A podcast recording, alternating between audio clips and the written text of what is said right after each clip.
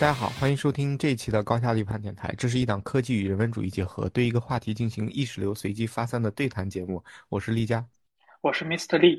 啊，这一期呢，我就想呃跟李老师聊一下关于疫情在家的一些欢乐的一些东西，比如说做了哪些好玩的事儿啊，学了哪些东西啊，以及疫情这段时间你可以做什么。那首先，李老师，你这段时间主要是有哪些新的玩具，或者是大部分的时间都是怎么度过的？嗯，因为我因为呃这个疫情这段时间刚好我也是搬家了，然后搬家了之后家里面多了很多设备，所以说正好可以为这个疫情在家待里面也出不去嘛，在疫情这个时间能够提供一些欢乐吧。对，首先我觉得给我带来最大欢乐的就是我的八十六寸大电视，哇，太欢乐了，真爽。对对对，就红米的那个八十六寸的那个电视，这个电视首先怎么说呢？你怎么用？如果对，平常怎么平时怎么用？应该就是一半时间是在看《甄嬛传》，一半时间是在看，呃，是不是在看？是在玩 Switch，然后剩下的，对，剩下还有一点点时间的话，可能就是在，呃，比如说，呃，看一些别的电影呀之类的。对，首先这个电视的，嗯，对我我先说一下，呃，没有，就是从小米的那个电视上看，不是投屏，对我就直接是买的会员，对，哦。嗯，对这个电视，首先我想说一说，就这个电视吧，呃，如果要是没有买的话，呃，一半推荐，一半不推荐。对，首先，对，首先就是这个电视呢，以八十六寸，然后呢，六千九百九十九，呃，这个价格呢，真的是就是要什么自行车的，对 对，就 我买的时候七千三，现在已经六千九百九十九了，就以这个价格来看，真的是要什么自行车的程度。但是嘞，这个电视其实真的买到的话，就觉得就。毕竟是红米的东西，就总会感觉有一点点 不太到位。对，是做工有点问题吗？还是嗯，做工不错，做工不错，精致是里面，嗯，对对，但是你实际上它用这个电视的性能还是跟不上。比如说这个电视，它其实最高支持到四 K 一百二十帧的这个画面，但是其实呃支持杜比，就支持杜比世界、杜比全景声。但是如果你要是真的能找到一个。既有杜比世界，又有杜比全景声，还是 4K 的片源，在这个电视上大概率会卡，就是对帧数会降低，就感觉那个帧数可能能到个十五六帧的感觉，就它就完全不是三十帧的那种感觉。对，所以说一般在这个电视上看的就是 4K 的 SDK 就 2K 应该还可以吧？嗯，2K 的片源我暂时没有找到过，就就是因为我是包小米会员嘛，它要不然是 4K，要不然是 1080P，对。幺零八零 P 其实削削微微会有一点点这个呃这个不清楚，对。然后四 K 的话，如果你要是不开 HDR 是 SDR 的话，呃就就是完全没有问题的，对。但是如果你要是把杜比世界和杜比全景声全打开，那会卡会卡。我我觉得这个信息还是非常的关键啊，因为对于这种对大屏需求。啊，确实有的这样的可能会觉得又是四 K 又是这么大的屏，价格还这样，肯定是真香。但是是的，结合实际使用体验，发现因为配置方面的稍微。呃，嗯，就是没有那么理想，导致纯四 K 真四 K 的话，还是有些许的卡顿。这个信息还是挺关键的。嗯，对对对对对，所以说这个电视就是说一半推荐，一半不推荐。然后的话，这个电视我不知道是不是我家离得太近了，其实看到的拖影有点严重。但这个拖影严重，可很可能是因为一个是片源可能质量不高，或者有可能是因为就是离电视的距离太近了。就会有的时候会看到拖影，因为远一点可能就看不到的。可能因为我家那个离电视放的相对比较近一点，对，反正就是这个。所以说这个电视，我觉得作为年轻人的第一台巨屏电视是可以买的，对。但是如果要是改善型的话，可能会觉得有点难受。总之还是那句话，六九九九 要什么自行车？对对对，真的六九九九要什么自行车？iPad 人家都有拖影了，确实拖影。嗯，对，iPad 都有拖影了。嗯，这跟刷新率什么也有点关系。是的，是的，反正总之还好吧，七十分，七十到八十分，对对，而且这个大屏看电，看这个视频肯定是比一些投影仪啊，比那个要好很多的。对，是的。显示器，毕竟还是屏幕嘛。是的，是的，投影仪的话，其实它亮度不够了。对，你要不然你就买的是特别好的，要不然亮度其实会不太够，挺难受。对我听那个厉害就是。呃，Mr. 厉害，他说就是要么就是索尼或那种就好几万那种投影很会很好。对，其实那五六千的像吉米坚果之类的，基本上亮度都就是挺那个什么的。对，是的，是的，因为我有朋友买过一个六千多的，是什么牌子我忘了，反正买完之后他有点难受，还不如花四千块钱、三千块钱买买一个小米电视好。是的。哎，你刚才说到那个电视的时候，你说你充了个小米会员，这个会员跟我没有不太理解，它是跟爱奇艺会员和哔哩哔哩大会员有什么区别吗？对这个小米的这个会员，我一开始为啥说要充它呢？首先第一个就是，就是我现在就不想折腾，你懂吧？然后我就是想想一打开电视就有东西看，对，大概就是这样子。所以说你因为你一打开进去就是小米的会员嘛，然后小米的这个会员有好处，好处是它是。把爱奇艺的片，把爱奇艺的产权版权基本上都拿进来了，所以对对对，所以说你看的时候其实还挺方便的，基本上电影都有，而且都都能看。然后还有一个就是它毕竟是原生平台嘛，所以说我觉得它是不是对于这个电视什么四 K 啊之类一些高清极清支持会更好一点？对，目前来看好像也确实是这样子的，因为你有时候比如说看那个云视听呀，就是呃腾讯的云视听，或者看什么爱奇艺。或者还有那个酷喵，其实都还就是还还是有点麻烦吧。但是在这里面，我发现有一个 bug，就是 bug 是好多你想看的电影居然都在优酷上，但是呢，你却 你却你却平常时候可能不用优酷这个平台，但是你在电视上要看，发现它在优酷上，你还要包一个优酷的会员。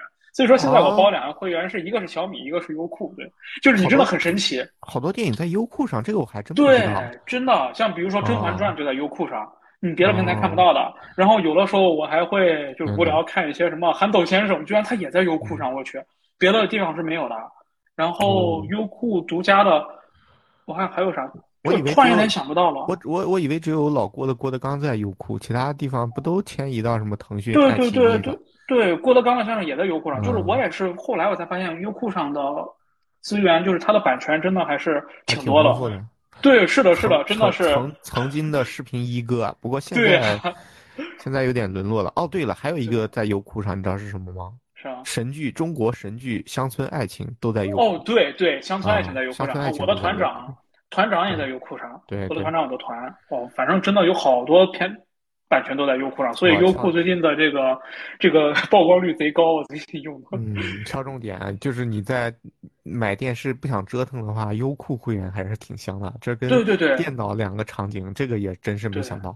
对对，是的，是的，真的是，而且优酷的会员最便宜，是真的。你是包年的吗？没有没有，就是包的月，因为电视上你懂，包月还挺挺贵的，包月电视上的包月是。呃，基本上一个会员都在三十吧，三十到二十五吧，三十。对，优酷优酷最便宜能包到十五块钱，就是电视会员，因为电视会员你包完它是囊括手机会员的。嗯，我发现我有了 B 站这个资 B 喜欢看 B 站以后，很少去看优酷了。但是大概一一年到一三年吧，那段时间，我还是觉得优酷是视频的，对视频网站老大。但是现在感觉它的存在感越来越低了，就很多是的新片儿什么时候都不在优酷放。嗯，是的，没有那个自制。对这个，其实之前我看好像有谁啊说过，就是优酷的这个沦落史。反正这个还还还还可以听听，好像是冲浪 plus 吧，专门说过优酷的这个沦落史，可以听一听。对，挺有意思的。对。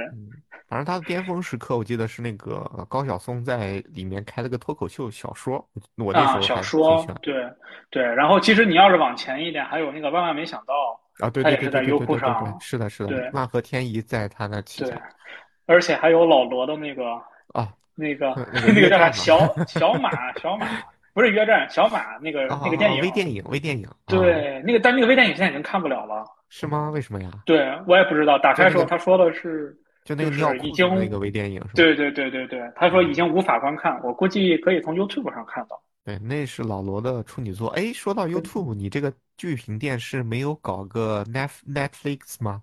哎，我想来着，但是对于小米来说有点有点艰难，有点艰难。我觉得你这么大屏不搞个网飞有点可惜啊。是的，但是其实搞网飞的话，最好的方法、最简单的方法是再搞一个 Apple TV。啊，Apple TV，对，Apple TV 是苹果出的机顶盒，就有点像我我知道我知道那个，而且还不贵，它一大概不到两千块钱就可以搞定。对对对，是的，是的。而且它还支持 4K HDR，反正就是输出贼强。然后在里面你可以，你要愿意包会员的话，可以看 Apple TV Plus，能看什么什么网飞啊，能看什么迪士尼、迪士尼啊，都可以。啊，那挺好的。对，这个我会放到购买清单上。对，想买。不错不错。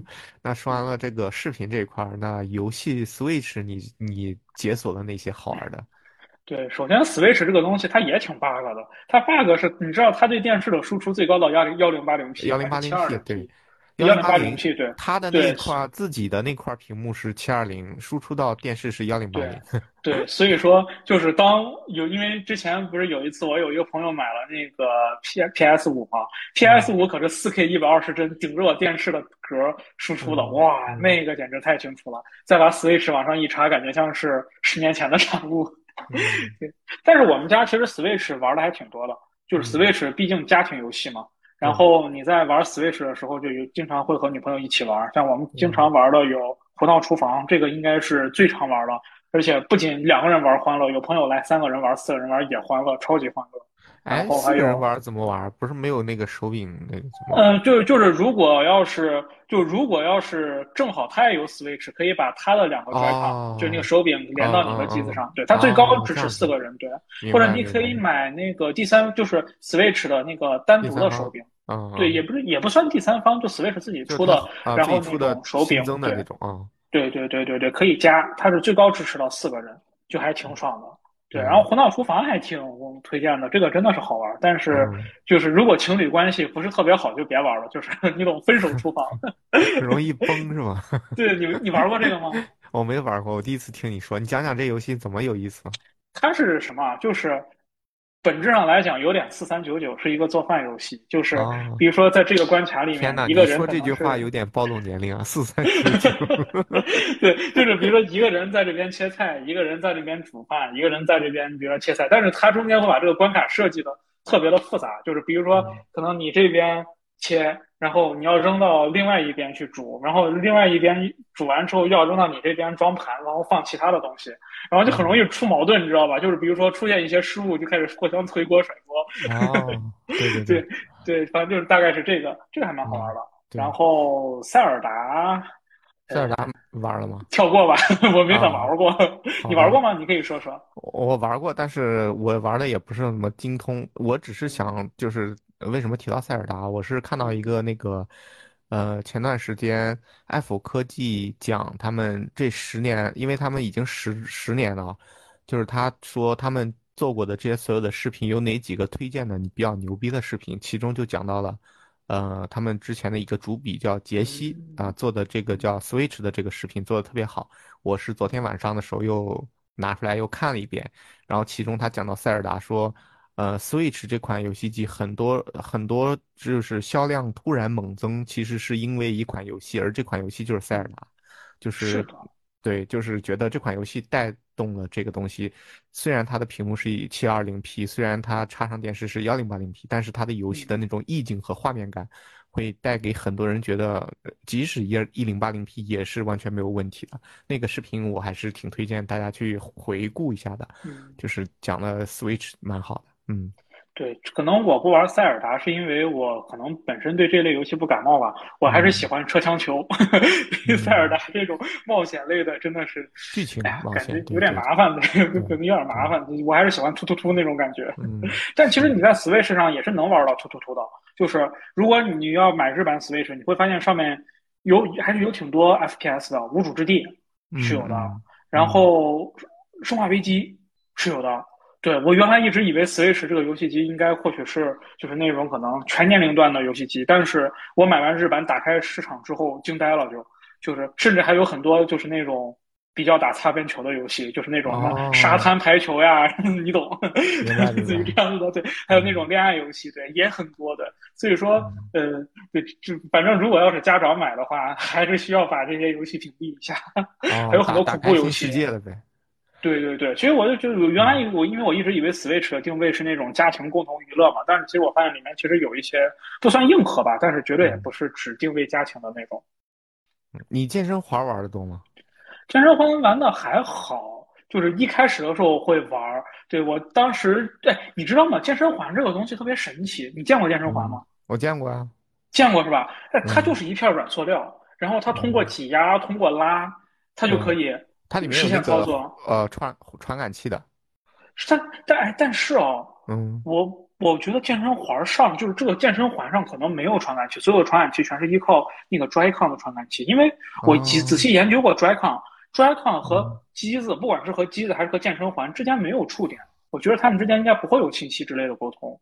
那只那相当于健身环只是一个道具，说白了，你拿个其他东对，西连上你的手柄也是可以达到这个效果的，呃，我不确定，我不知道，啊，我真的不知道。对，但是挺神奇的，还是对对，我其实我一直觉得 Drycon 这个东西特别神奇，就是哦，比如说像你把那个 Drycon 放到那个呃，就是 Switch，它不是有那个就是能把两个 Drycon 拼一块儿变成一个大手柄的那个嗯嗯嗯，东西，你知道吧？就你可以可以放进去变成一个大大手柄。但是我，啊，对对对，但是我也研究过 Drycon 和这个东西之间它没有触点呀、我我不知道他们是怎么样连接的。但是你把两个嗯放进去，它就能实现认出来这是两个 Drycon 拼到一起了。我觉得这个东西真的有点厉害。嗯，对。是，那挺也也有可能是有连接，但是我没看到。对，但是我因为仔细研究过，全是塑料嘛，感觉没有什么嗯金属片儿。嗯。对，那你就那你为什么。健身环没有上瘾呢？我周边的朋友都都买了健身环以后，就是恨不得一下班就回家赶紧去健一会儿。我感觉可能是我已经懒得 突破天际了吧。嗯，不过健身环这个东西其实还是蛮好确实你去比比你去健身房要好，挺好的，因为它的娱乐属性还是，挺强的。对。但是其实健身环这个东西它的强度不够，你可能嗯用健身环，我更推荐使用健身环啊。一个是那种比如说久坐，或者说久站，或者就是比如说长期保持一个姿势，你腰疼、背疼，然嗯后你可以用健身环。然后比如说你希望塑形，你可以用健身环。但是如果嗯，你要想减脂的话，健身环达不到。明白，这样子。对，对，我觉得健身环最牛的一点啊，就是它能够帮你解决，就是你比如说你用 Keep 也好，你用什么小米运动游也好，哪怕你手上只是绑了个手环，你可能你自己的这个动作不太 OK，不太对，但是你自己不知道，那你长期这样子锻炼，如果你自就没有人指导你，你用错误的方法锻炼，其实对身体是有害的，对吧？但是你用健哦，身环，它用你绑在腿上的和你和你手上拿的那两个环，就能够帮你纠正纠正你动的那个姿势，对，帮你嗯纠正动作。如果你的动作就是如果要是不标准的话，它在电视上是触发不了的。你只有动作标准了，它才能触发三二一开始。我觉得这一点是一个非常厉害的。嗯，这个它的嗯，及时通过电视的反馈，让你的那个动作对身体对更更友好，这一点对，是，还是挺挺好的。是的，是的，因为其实我之前我也用过什么 Keep 呀之类的，然后我就发现这个问题了。包括嗯你在自己在健身房，如果你要不请私教的话，你嗯其实也很难保证你的每一个动作都是正确的。对，所以嗯说我其实我后面为啥没有一直在用 Keep，也就是这个原因。我觉得，呃，就自己做的话，总觉得姿势不对，但是用健身环之后，我发现这个问题解决了。对对对，那个没有一个反馈，说白了就是你做题没有对答案，你不知道自己做的，错错，和对。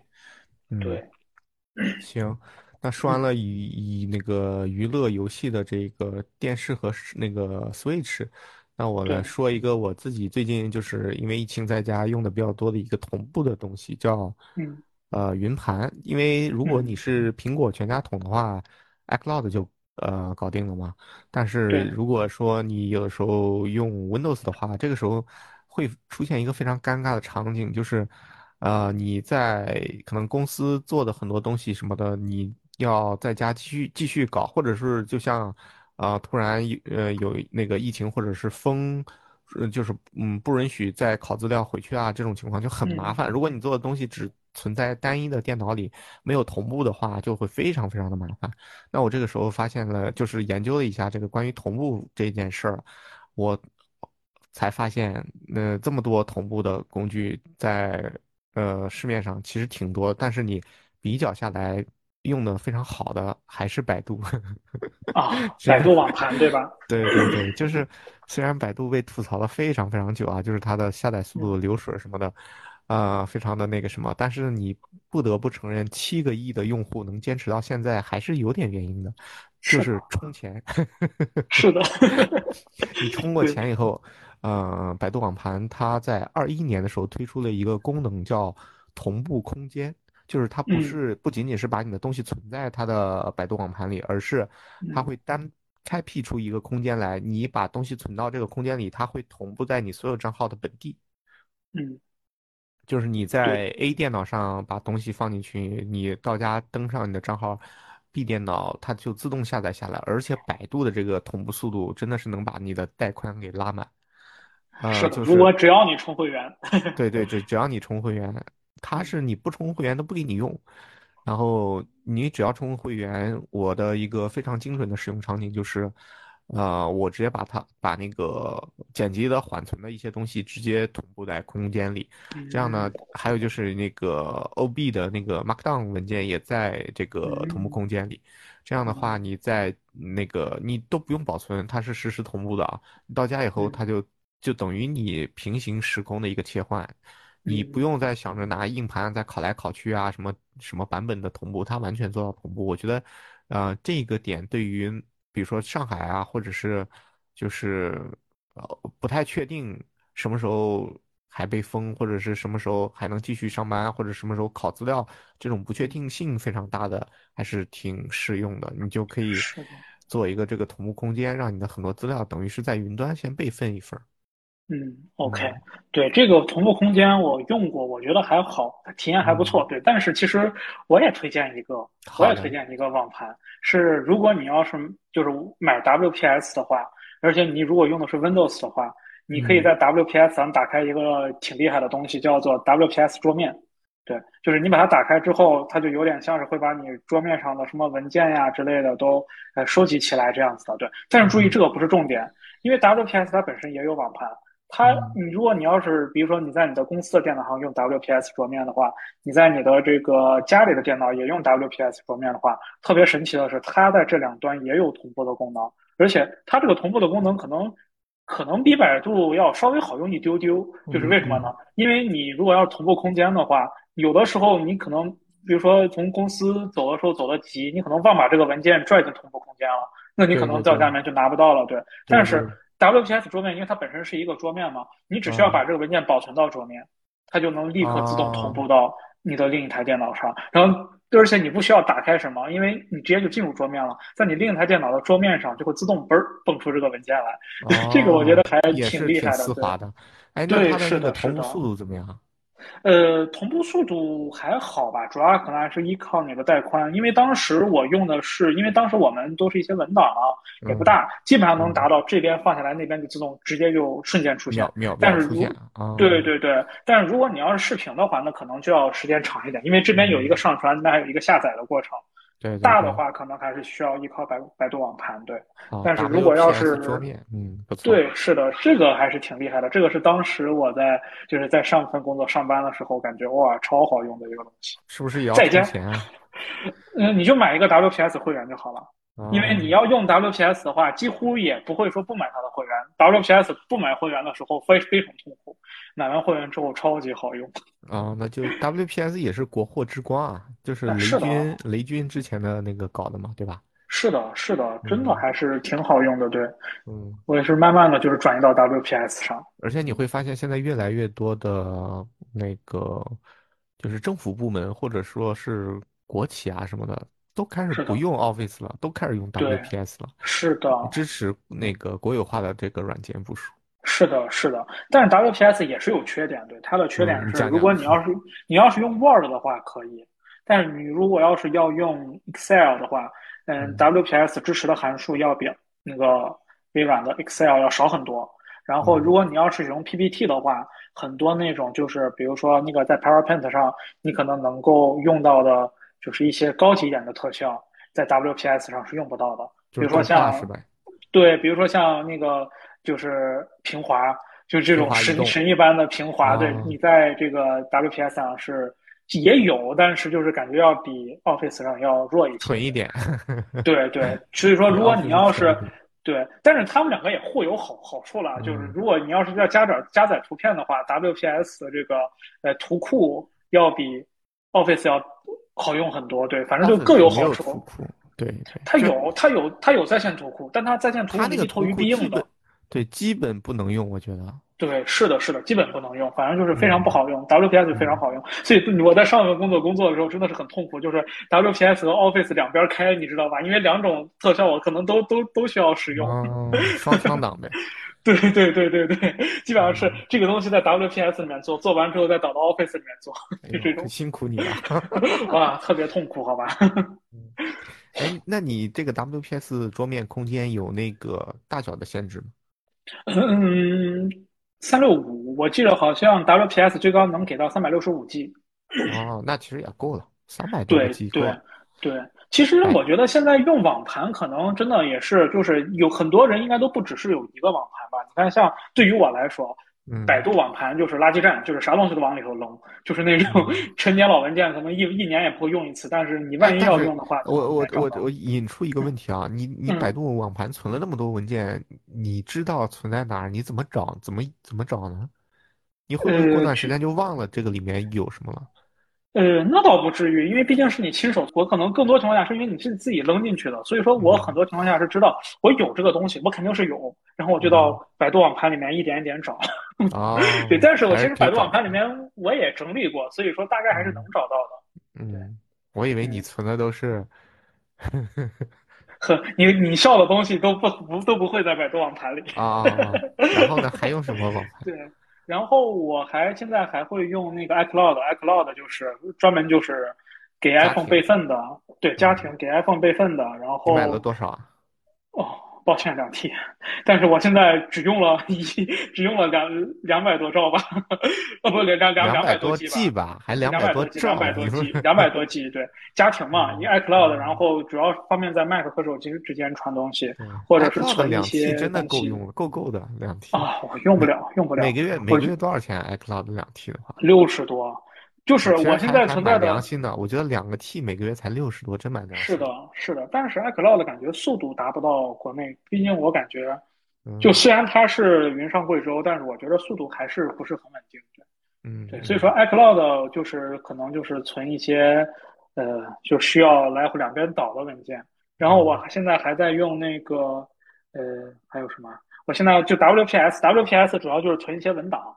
对，就嗯 WPS 它有一个强大的一强大之处是，你只要打开过的文档，它都会默认的存到你的 WPS 里面。所以说，有的时候，比如说你打开了一个文件，然后呢，你可能就不用了，对不对？然后过一段嗯你需要的时候，你发现哎别人都删了，但是你你很有可能就能从你的 WPS 里面找到，只是因为你打过打开过它，它就能自动保存到你的 WPS 里面云里面。我觉得这个是特别好用的，嗯，对，给你一个超厉害。对对对，超保险，就是我用 WPS，我根本不用担心丢文件的事儿，你总能找到，绝对一定会找到，对。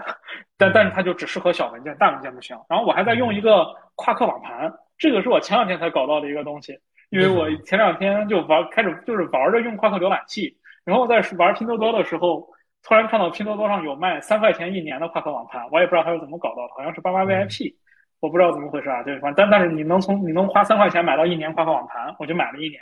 然后呢，我发现夸夸夸夸网盘有个有个厉害的是，它继承了当时用百度的时候一个其实我觉得特别不好用的功能——离线下载。嗯，对，就是你不知道你用百度会不会进行离线下载，就是下载词链或者下载 BT 之类的。哦或者比如说，你还说这么好听，呃不就是种子吗？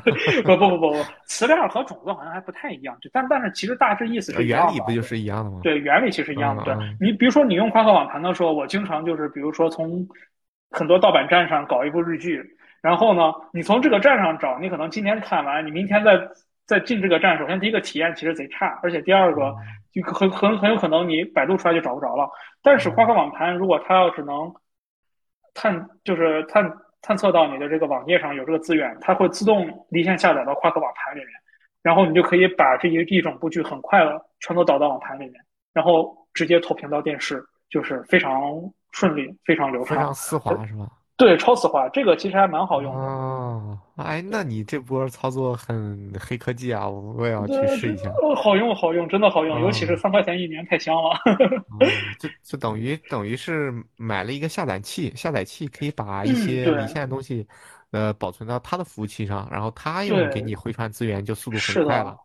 是的，那这个这个思路倒不错，嗯对，这个其实真的超别超级好用。像嗯，百度也有，但是我在百度上的离线下载，基本上百分之七八十都是下载失败的。啊，失对败对，但是夸克网盘上几乎没有失败的，都是非常好下，哦，那超很神奇，级推荐。嗯嗯，对，可以试一下的。嗯行行，嗯，聊完这些，再聊一个就小目标，就 是最近你又搞什么新的技能啦？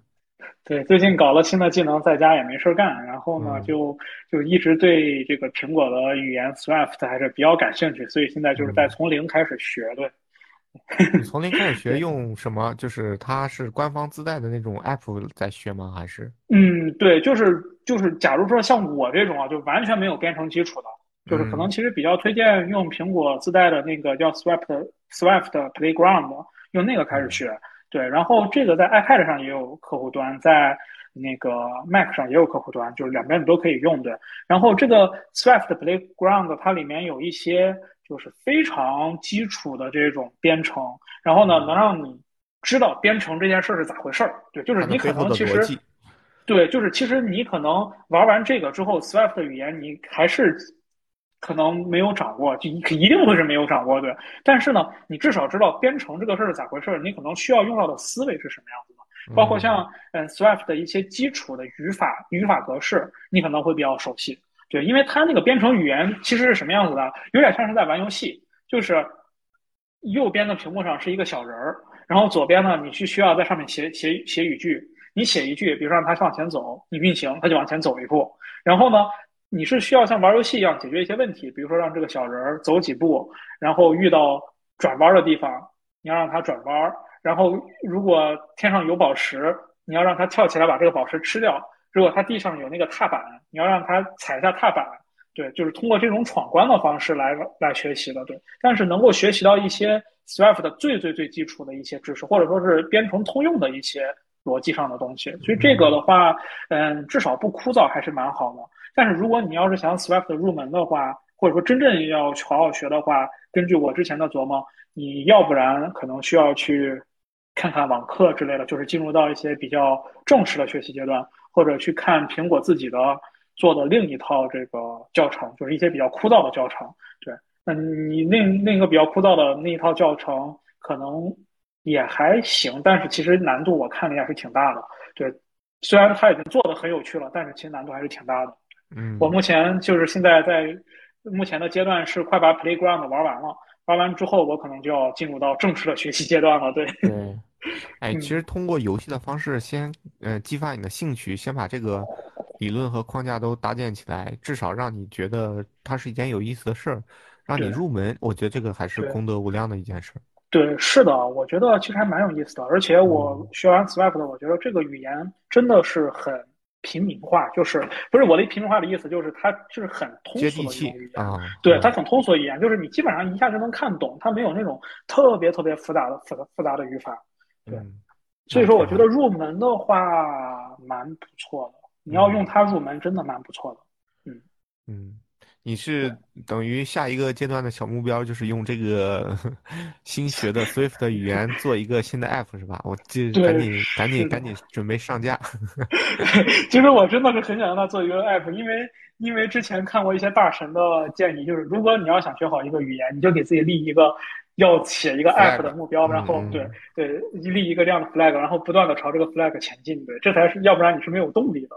所以说，我就真的还是挺想挺想用这个写一个软件的，对。嗯而且我发现啊，用 Swift 写一个软件，好像就是好像，因为我现在我也不太还没有特别搞摸清楚，好像并不复杂。因为像苹果官方给的一些实例，如果你要是想写一个呃那个就是一个很简单的计时器，根据我的嗯，观察，代码不超过五十行，哦，就就是真的还是挺就是很，挺少的，我觉得挺简洁的一个东西。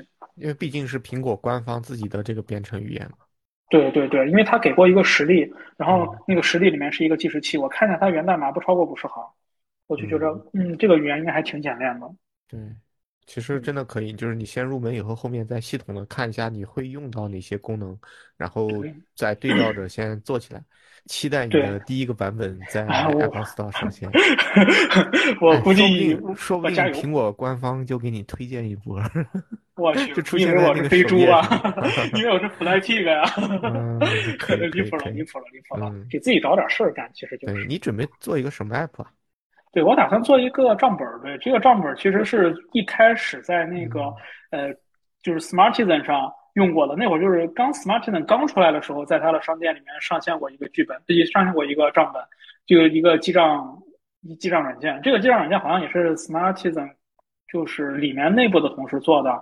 对，虽然不是 Smartisan 官方做的，但是它内部内部做的。然后我当时我觉得这个账本最有用的是，因为当时我大学嘛。那大学生嘛，然后一个月就是两三千块钱的这个生活费嘛，然后嗯我觉得最有用的是它没有其他任何乱七八糟的功能，就是没有说帮你什么记信用卡还款日了，帮你记什么贷款还款日了，然后帮你这个帮你那个，甚至还能帮你打理股票基金啥的啊，好麻烦。它那个就是你写下你你的目标，比如说你的这个月的目标收入目目标开支支出，然后比如说那会儿写了三千，对，然后你。花一笔记一笔，花一笔记一笔，上面就能实时的帮你算出来你的你的日平均支出还还剩多少。对，就是比如说你要是你要是因为你三千块钱按来讲就一天一百嘛，但是比如说你这一天你没有花到一百，你第二天你的你今就是你的可支出可就就是比如说一百往上就一百零一啊这样子的，对，就能一直帮你记着，一直帮你记着。我就想要一个这样子的东西，但是后来的话就是这个软件后来就没了嘛，然后我再去找其他的一些记账软件。就是也能达到相似的效果，但是总觉着比较复杂，不顺手。对，有点复杂，不不顺手。对，甚至我还用过很多，就是用过一个非常离谱的，不知道你知不知道，叫记账都市。对，它就是 它就是让你用记账的方式，然后玩游戏之类的，然后自己建出来一个城市。我就我觉得啊，进我都不想进这个软件。我觉得记账这个事儿对于我来说，如果要在五秒之内完成不了，就不用完成了。就对于我来说。对对，这个这个我还单独专门写过一篇那个关于这个的文章啊，就是关于记账这件事儿。其实我那时候我也研究了一下记账，记账它是一个挺反人性的事儿。为什么这么说？就是你呃，这我经常的场景是记账这件事最多坚持五到六天，第七天可能就忘了，不了了之了。为什么呢？是因为你每次买完单以后。大概率的场景都是要跟别人吃饭，别人旁边在等你。你想想，你想象一下啊，如果你吃完饭，妹子在旁边等你，你还在那低头在那 记账，记账感觉很尴尬了。对，所以这个时候呢，你大概率会忘了。那么忘一次就等于忘两次，忘两次就等于忘记无数次，你就再也不会打开了，因为它是一个没有疼痛感的一个需求。而真正的记账就需要你每一笔都记录下来，这样才有意义。对。然后，所以我之前也试用了一下比较简洁的，像钱记 A P P 啊，或者是什么，呃，什么网易什么什么 A P P。哦，网易有钱好像对对对，嗯，对，这些 A P P 就像你说的是，它经常会把一些乱七八糟你用不上的功能加在里面，什么还可以贷款，什么还还可以刷短视频，我就搞不懂你为什么要在里面 搞这些东西。对，但是我最我最近坚持下来的记账用的一。个软件还挺牛逼的啊，它正好满足了我这个需求。它是什么呢？它是它是这这款记账软件是只能安卓用啊，苹果 iOS 目前是用不了。它很神奇的是，它在本地有一个算力，这个算力呢会帮你在每一笔用支付宝和那个微信支付完以后，它不会你你不会支付完以后，它会有一个支付的那个详情页嘛？比如说你扫码支付了五十五，它会微信跳一个。已完成五十五，它会自动把这个你屏幕上这一页的那个详情页给识别一下。如果它识别到是那个是支出五十五元，它就自动把这个归类归成啊，你比如说你是早上的，你买了包子，它就自动归成早餐；然后中午的话就自动归成晚餐；然后吃烧烤就自动归成夜宵；然后买水果就自动归成水果，就帮就帮你把这个分类这件事儿给做了，把帮你。填数字这个填时间和数字这件事给做了，完全是在后台默默就是自动化，只让你只只需要你弹出来点个确认就行了。哇，就把这个需求给拆成自动化了。我觉得这个才能让我坚持下来。除其他的所有的，但凡超过五秒五秒，我感觉你说五秒我都有点长了。就是你打开以后，它如果是需要你思考分类和那个超过三秒，你就会有点不耐烦，有点烦。对对，尤其是我觉得在记账的时候，还有一个让我觉得挺难受的，就是有的时候，比如说你的这一笔支出，你在它上面所有的那个基础支出分类里面，你都找不到对应的。对对对，我也不知道为什么。很头疼。对对对，但是总总有总有这种情况发生。对，像这种自动化的话，它就可以把这个一次性搞定。所以安卓用户如果说想要从记账这个习惯的话，可以试试这个。你这个东西我听也不可能在苹果上出现。嗯，对 它它等于是接管了你的手机的那个后台，等于是。对账单做一个识别，扫描你的屏幕嘛？对，对对对，是的，是的，是的，是的，等于是那个借助了那个辅助功能了，就是安卓底层那个叫什么什么辅助？对对对，对我大概知道那个还是挺厉害的，这个软件还是挺强的。对对对，我感觉就破解了这个人类的刚需，懒。可以，但如果你要是现金的话就没办法了。虽然现在现现金就得自赎，但是我现在基本不用现金，除非在地铁里给别人打赏的时候。对，我也完全，我现在也完全不用了，身上一般都没有钱。其实说到这个，我突然想起来，我当时在日本，对我在日本的时候，我其实用过一个类似于相似的软件，也是记账的，但是我不知道是不是因为日本的银行业比较。开放一点，whatever，那个软件它是能把你，就是它是能把你那个就是各个银行的这个账单全部都能读取出来的。就是你在这个软件里面，你可以直接关联到你，比如说你有两张卡、三张卡，你可以直接关联到这，把这三张卡关联出来，然后它的账单就直接集合在你的这个软件里面了。你一打开，然后比如说你这边消费了，只要出现这里。出出现这笔账单，然后在你的那个软件里面就就就能出现，它能计算你现在还有多少钱，然后你信用卡比如说有多少额度呀这样子的。对，但是在国内的话，原来网易有钱是能做到，但是现在好像不行了。现在这个这个还是挺严格的，我觉得控制。对，是的，是的。他们之间反正没有打通，但是用云闪付可能可以，云闪付应该是打通的，但是它的记账功能并不是非常的云闪付对它主要还是一个支付工具，它的杂七杂八的功能太多了，不解。是的，是的，是的，就需要你再看一下。对，所以期待一波李老师的这个。账本 F 吧，嗨嗨，能能能做出来当然最好了，慢慢学习吧，慢慢学习吧。嗯，行，最后就还推荐一款产品啊，是我这段时间疫情期间就是在家用的超级频繁的，呃，叫小米走步机。哇，这个东西呢，很多人觉得买了以后会像跑步机一样沦为晒衣服的地方或者是放东西的地方，但其实不然。